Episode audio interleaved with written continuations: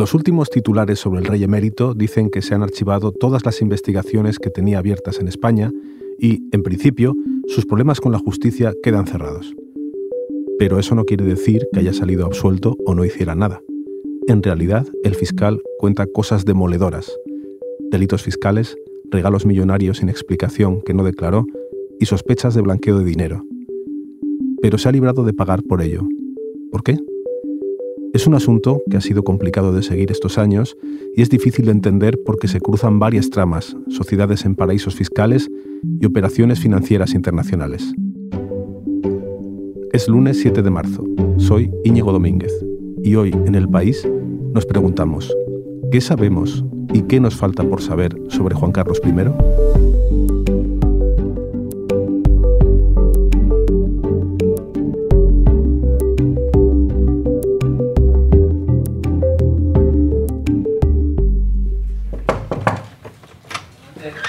¿Se puede? ¿Qué tal, Inigo? ¿Cómo estás? Muy bien. Me fui al despacho de José Manuel Romero porque es uno de los periodistas del país que más sabe sobre el pasado del rey emérito. Llegó al caso mientras investigaba la trama Gürtel de financiación ilegal del Partido Popular. Resulta que el gestor de las fortunas de los protagonistas de la Gürtel era Arturo Fasana, con despacho en Suiza. Cuando fueron a investigarlo en 2009, él se negó a hablar sobre otros clientes en España que no fueran los de la Gürtel. El gestor de esa fortuna, que era Arturo Fasana, dice, vale, vale, vale, pero cuidado.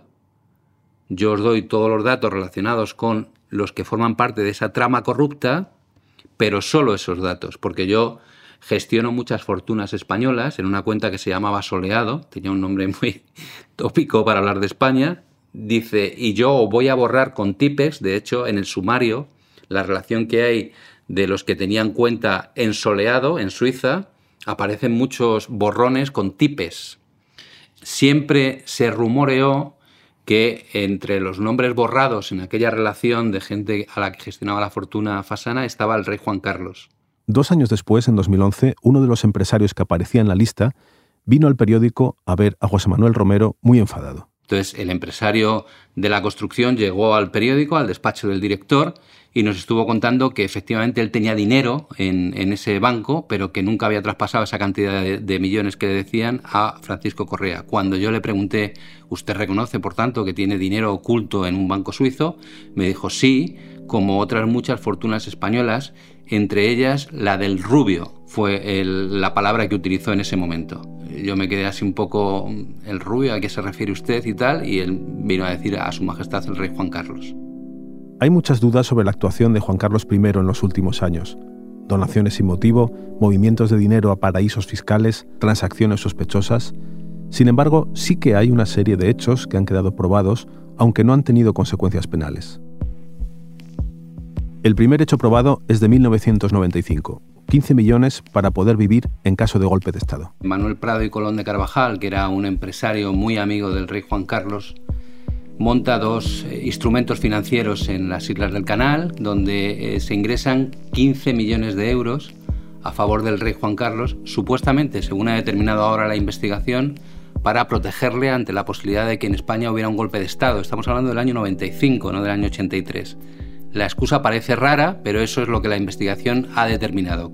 Esos 15 millones de euros mm, nunca llegaron a España de ninguna manera. La información fue absolutamente nula y lo han averiguado ahora a raíz de una investigación que hizo el Servicio de Blanqueo de Capitales y lo que ocurre a partir del año 2003, cuando Manuel Prado y Colón de Carvajal está eh, condenado por apropiación indebida, es que le dice al rey Juan Carlos, oye, lo ideal sería liquidar este fondo opaco que tenemos en las Islas del Canal, porque como se conozca alguna vez vamos a tener un pequeño lío, va a ser muy embarazoso poderle explicar a la gente qué hace ese dinero allí a tu favor y ahí se pierde el primer rastro de la primera fortuna que el rey Juan Carlos utiliza durante muchos años sin dar cuenta de ello a la hacienda pública.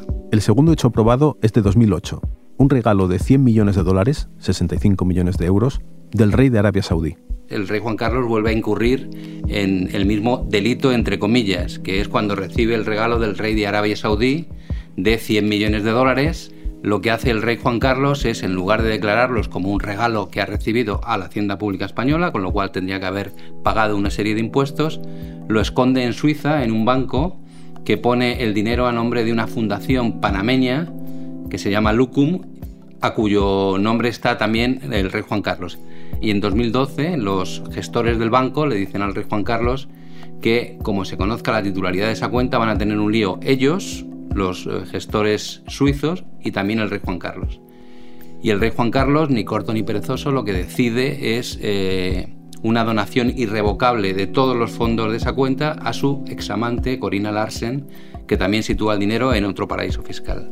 El tercer hecho probado es de 2014. Préstamos de amigos y familiares después de abdicar. Llegamos hasta 2014, cuando el rey abdica y cuando digamos que todos los privilegios jurídicos que tiene por lo que dice la Constitución ya no operan pero él sigue eh, manejando dinero de otros eh, en el extranjero. Por un lado, el empresario mexicano que le deja medio millón de euros para sus gastos corrientes y por otro lado los vuelos privados y los alejamientos en hoteles de lujo que se lo paga la Fundación Zagacta de su primo Álvaro de Orleans. Dinero que tampoco declara a la hacienda pública. El problema que tiene el rey Juan Carlos entonces es que al, haber abdicado no tiene el privilegio que le da la Constitución de ser inviolable y cuando se da cuenta de que le están investigando, lo que hace es pagar esos impuestos que no había pagado por ese dinero. Y eso es lo que en última instancia le libra del banquillo. Después de saber todo esto, me quedaba la duda de por qué, si está demostrado que esto pasó, no ha tenido consecuencias penales. Juan Carlos I tiene una serie de privilegios que no tiene nadie más en España que le salvan de la condena. Uno es la inviolabilidad, o sea, todo lo hecho hasta 2014 no se le puede perseguir penalmente. Hay una gran cuestión que plantean los catedráticos de Derecho Constitucional y es la pregunta de si el rey hubiera matado a su jardinero y hubiera un vídeo que lo probase, ¿podría ser juzgado el rey o no? La respuesta de muchos constitucionalistas es no, la de otros dicen que sí, porque pertenece al ámbito de su vida privada y que lo único que le protege la inviolabilidad es su vida pública, digamos, lo que hace como, como rey de España. Luego está la prescripción, casi todos los delitos están prescritos, efectivamente, porque ocurrieron hace muchos años, pero si no hubieran estado prescritos, hubiera operado la otra, la otra cláusula de la inviolabilidad. Y por último, porque fue listo y, y pagó. Pagó cuando ya había abdicado y había generado unos gastos en el extranjero. O sea, que esa es la, explicación que se le puede dar a la opinión pública de por qué no ha sido posible juzgarle y, condenarle. Porque lo que deja claro el decreto de archivos es que todo aquello era ilegal, lo que hizo, de ocultarle al fisco español todos los regalos que recibía. En una pared de su despacho, José Manuel Romero tiene una cronología de las tramas del caso del excomisario Villarejo, todo lleno de fotos y depósitos. Tiene marcado 2015 con una foto de Villarejo con Corina Larsen, la exnovia del rey emérito.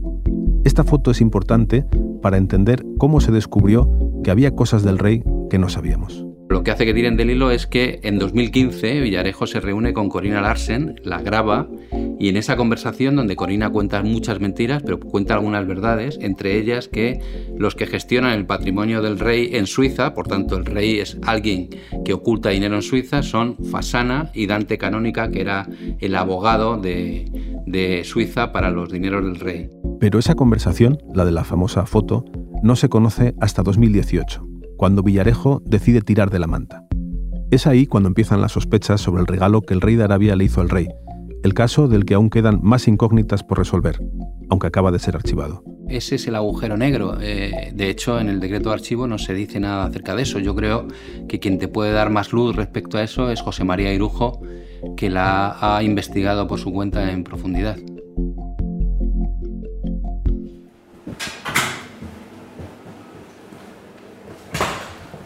Irujo tiene el despacho, el departamento de investigación, tiene un despacho aparte como un búnker. María. ¿Qué tal, Aquí todas estas carpetas son todo... Estos son historias de distintos temas muy variados, ¿no? Eh, son temas que cogemos y dejamos y vamos abriendo muchas carpetas para, para volver a ellas y tener ahí los datos, las fuentes, los teléfonos, los documentos, no perder nunca ni un solo papel. ¿Y las del rey dónde están? Pues mira, las del Rey, eh, como llevamos teletrabajando en casa prácticamente dos años, las tengo todas en mi casa. Y bueno, tengo muchísimas cosas del Rey porque prácticamente llevo dos años con este asunto, ¿no? Pues de eso te quería preguntar, nos sentamos, ¿no? Mi compañero José María Irujo dio en marzo de 2020 la exclusiva de la donación de esos 65 millones de euros, o sea, 100 millones de dólares, del rey de Arabia a Juan Carlos I. Pero de aquel regalo quedan algunas preguntas por responder. Eh, nadie, ni en Suiza, la investigación suiza que duró tres años, ni en España, que duró tres años y medio, ha conseguido todavía desvelar ese misterio. ¿Por qué se entregó ese dinero al, al rey emérito? no hay un solo documento, no hay un solo papel, no hay un solo contrato que acredite el porqué de la entrega de ese dinero. Solamente existe una cosa que se llama el QUIC, el Know Your Client, que es un documento que los bancos suizos y cualquier banco eh, offshore o e incluso en España también de todo el mundo exige a los gestores de las cuentas, en el que Arturo Fasala, el gestor externo de la cuenta de Juan Carlos I, rellenó el argumentario por el cual él decía que entregaba esos 65 millones en la cuenta que gestionaba el rey de mérito. Y el argumentario es muy breve. Son dos o tres párrafos donde se dice que el rey Abdalá, el entonces rey de Arabia Saudí, eh, entregaba un GIF, eh, un regalo, al rey emérito y no hay más explicaciones, ni la causa, ni el por qué. El impuesto correspondiente a esa cantidad voluminosa, eh, absolutamente esquizofrénica y absurda, ¿no? tan gigantesca de 65 millones, después de no haber pagado Hacienda con las multas correspondientes, pues serían casi 58 millones, que es lo que hemos calculado. ¿no? Además, José María Irujo me contó que hay pocas personas que conozcan el asunto. El donante, el rey de Arabia, murió en 2015. Otro que podría aclararlo es el rey Juan Carlos. Y el tercero es Adel al-Jubeir, un personaje muy importante en esta historia. Embajador de, Arabia Saudí en Washington, ministro de Asuntos Exteriores, un hombre muy conocido en Estados Unidos, una persona muy importante en Arabia Saudí bueno, comunicó al rey Juan Carlos que le iban a hacer un regalo. El rey Juan Carlos se puso en contacto con, su gestor de su cuenta y le dijo me van a hacer un regalo y después de una supuesta entrevista del gestor de la cuenta en Washington con Al-Jubeir, llegó ese regalo de 65 millones de, euros a la cuenta oculta que tenía entonces el jefe del Estado en Suiza. ¿Y por qué la justicia no le ha pedido a Al-Jubeir que cuente el motivo de la donación?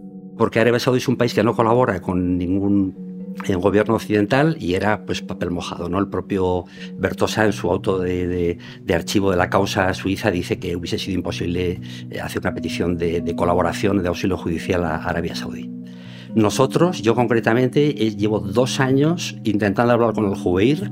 Hablé con su secretario personal dos veces, me atendió muy amablemente conversaciones muy breves en inglés, eh, dijo que intentaría hacer una entrevista, gestionar un encuentro, el encuentro nunca se ha producido y nadie, ni la justicia española ni la suiza, ni un solo periodista ha conseguido el testimonio de la persona clave, del hombre clave de esta historia, que es el, el entonces embajador de Arabia Saudí en Washington y ahora ministro de Asuntos Exteriores de Arabia Saudí, que fue la persona que supuestamente comunicó al rey y al gestor de la cuenta que se iba a entregar esos 65 millones. O sea que el misterio continúa. Los motivos no están claros, pero le pregunté a José María Irujo si había teorías sobre el origen de estas donaciones. La hipótesis principal que seguía la justicia suiza era el supuesto pago de una comisión para las obras de la Alameca. ¿Por qué? Porque Corina Larsen en su conversación con Villarejo pues habla de que le han pagado una comisión por esas obras, ¿no? que se lleva un pool de empresas españolas, una, empresa, una obra gigantesca de 8.000 millones de dólares. El propio fiscal suizo reconoce en su auto que no ha podido demostrarlo, que no ha conseguido indicios suficientes para demostrar ese, supuesto pago de esa comisión. La investigación española también reconoce que no ha encontrado ningún indicio, es más rotunda todavía que la suiza, sobre ese supuesto pago. Mm, pero, em, bueno, em, si no es una comisión ilegal, obviamente parece difícil de explicar que el rey Abdallah Abdelaziz que ya falleció en el 2015, que era íntimo amigo de, Juan Carlos, le llamaba a su hermano, le regalara 65 millones de euros, hablamos de 100 millones de dólares, cuando el propio rey recibe ese regalo. Dante Canónica, el gestor de su, de su fundación, en una entrevista que tuvo con en Madrid, cuenta que ha llegado ya el regalo, ha llegado 65 millones de euros. Dios mío, qué barbaridad, qué generosos han sido, ¿no? También había otras justificaciones más románticas. Las personas más cercanas al emérito, la versión que me han contado en varias ocasiones es que este regalo era un regalo de verdad y que era la entrega del rey Abdalá a, Juan Carlos para que iniciara un nuevo proyecto de vida. Un nuevo proyecto de vida con Corina, con la que pretendía casarse en aquellos años, hablamos 2008-2010.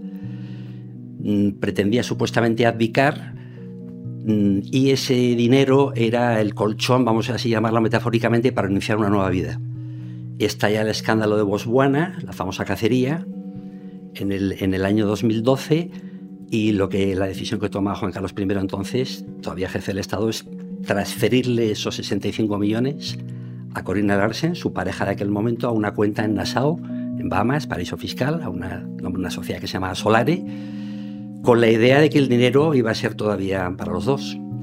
Al final, la relación entre ambos se rompe, no sabemos exactamente el por qué, por falta de amor, de cariño, por lo que fuera, y eh, empieza una supuesta, bueno, supuesta no, hay un montón de emails que lo demuestran, guerra sorda en la trastienda de la que nos hemos enterado hace muy poco tiempo entre ambos cuando el emérito a través de algunos intermediarios y amigos empieza a reclamarle devuelve el dinero. El dinero lo sigue controlando ella, lo ha invertido en, propiedades inmobiliarias y en, y en, cuentas bancarias y obviamente el rey lo ha perdido. Pero además quedan otras incógnitas por resolver, otras entregas de dinero con Emiratos de por medio y donde también aparece Corina Larsen. Existen también otras lagunas del caso que tampoco se han resuelto y son más de 6 millones de euros de dos transferencias muy importantes desde el Banco Central de Kuwait y desde el Banco Central de Bahrein a la cuenta de Corina Larsen en el Migabó, en el mismo banco donde el emérito tenía sus cuentas, esta señora y su madre tenían cinco cuentas más, de las que movieron muchísimo dinero pues ahí llegan 6 millones y pico de euros que nadie todavía ha podido descifrar el enigma de por qué le pagaron a esta señora ese dinero. Cuando la interrogan en Suiza, porque ha estado imputada por blanqueo, aunque le han archivado la causa por, por esos ingresos tan importantes, dice que son por sus gestiones como consultora en el ámbito internacional llevando empresas a Oriente Medio. Pero la, investigación suiza ha demostrado que esos ingresos en la cuenta de Corina Larsen llegan pocos días después de que el rey emérito, entonces jefe del Estado, visitara Kuwait y visitara Bahrein.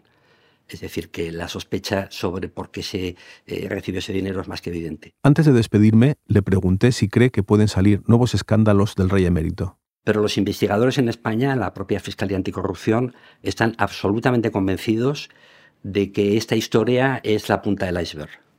La Fiscalía obviamente no puede abrir una causa general, no puede ponerse a investigar a la de mérito ni a ningún ciudadano español por todo el mundo a ver si encuentra algo más. Porque es que lo prohíbe la ley. Tienes que entrar a unos indicios concretos, investigar unas pistas concretas y de ahí no te puedes salir. Salvo que mañana aparezca una nueva cuenta, una nueva pista, un nuevo testimonio de alguien pues que, que dé luz sobre, sobre la sombra, ¿no? Y se encuentra algo nuevo. Eso sí que podría suceder. José María Irujo también tiene una ligera sospecha de quién podría ser ese alguien. Yo creo que Corina del Resen todavía guarda alguna bala en la recámara. La única causa que queda pendiente al emérito es la de Londres, esa denuncia que yo creo que no va a prosperar contra el emérito por acoso y por espionaje y por todos estos argumentos que dice esta señora. Pero esta mujer y alguna otra persona cercana a ella disponen de alguna otra información eh, que en algún determinado momento podría llegar a utilizar. No, eh, no sé cuándo ni cómo pero no sería extraño que en el futuro se conociera algún detalle nuevo sobre historias parecidas, relacionadas con el mundo offshore, ¿no? paraísos fiscales o cuentas o algo parecido. Bueno, José María, te dejo con tus papeles, así a ver si sigues descubriendo más cosas y, y venimos otro día y nos las cuentas. Nada, ojalá.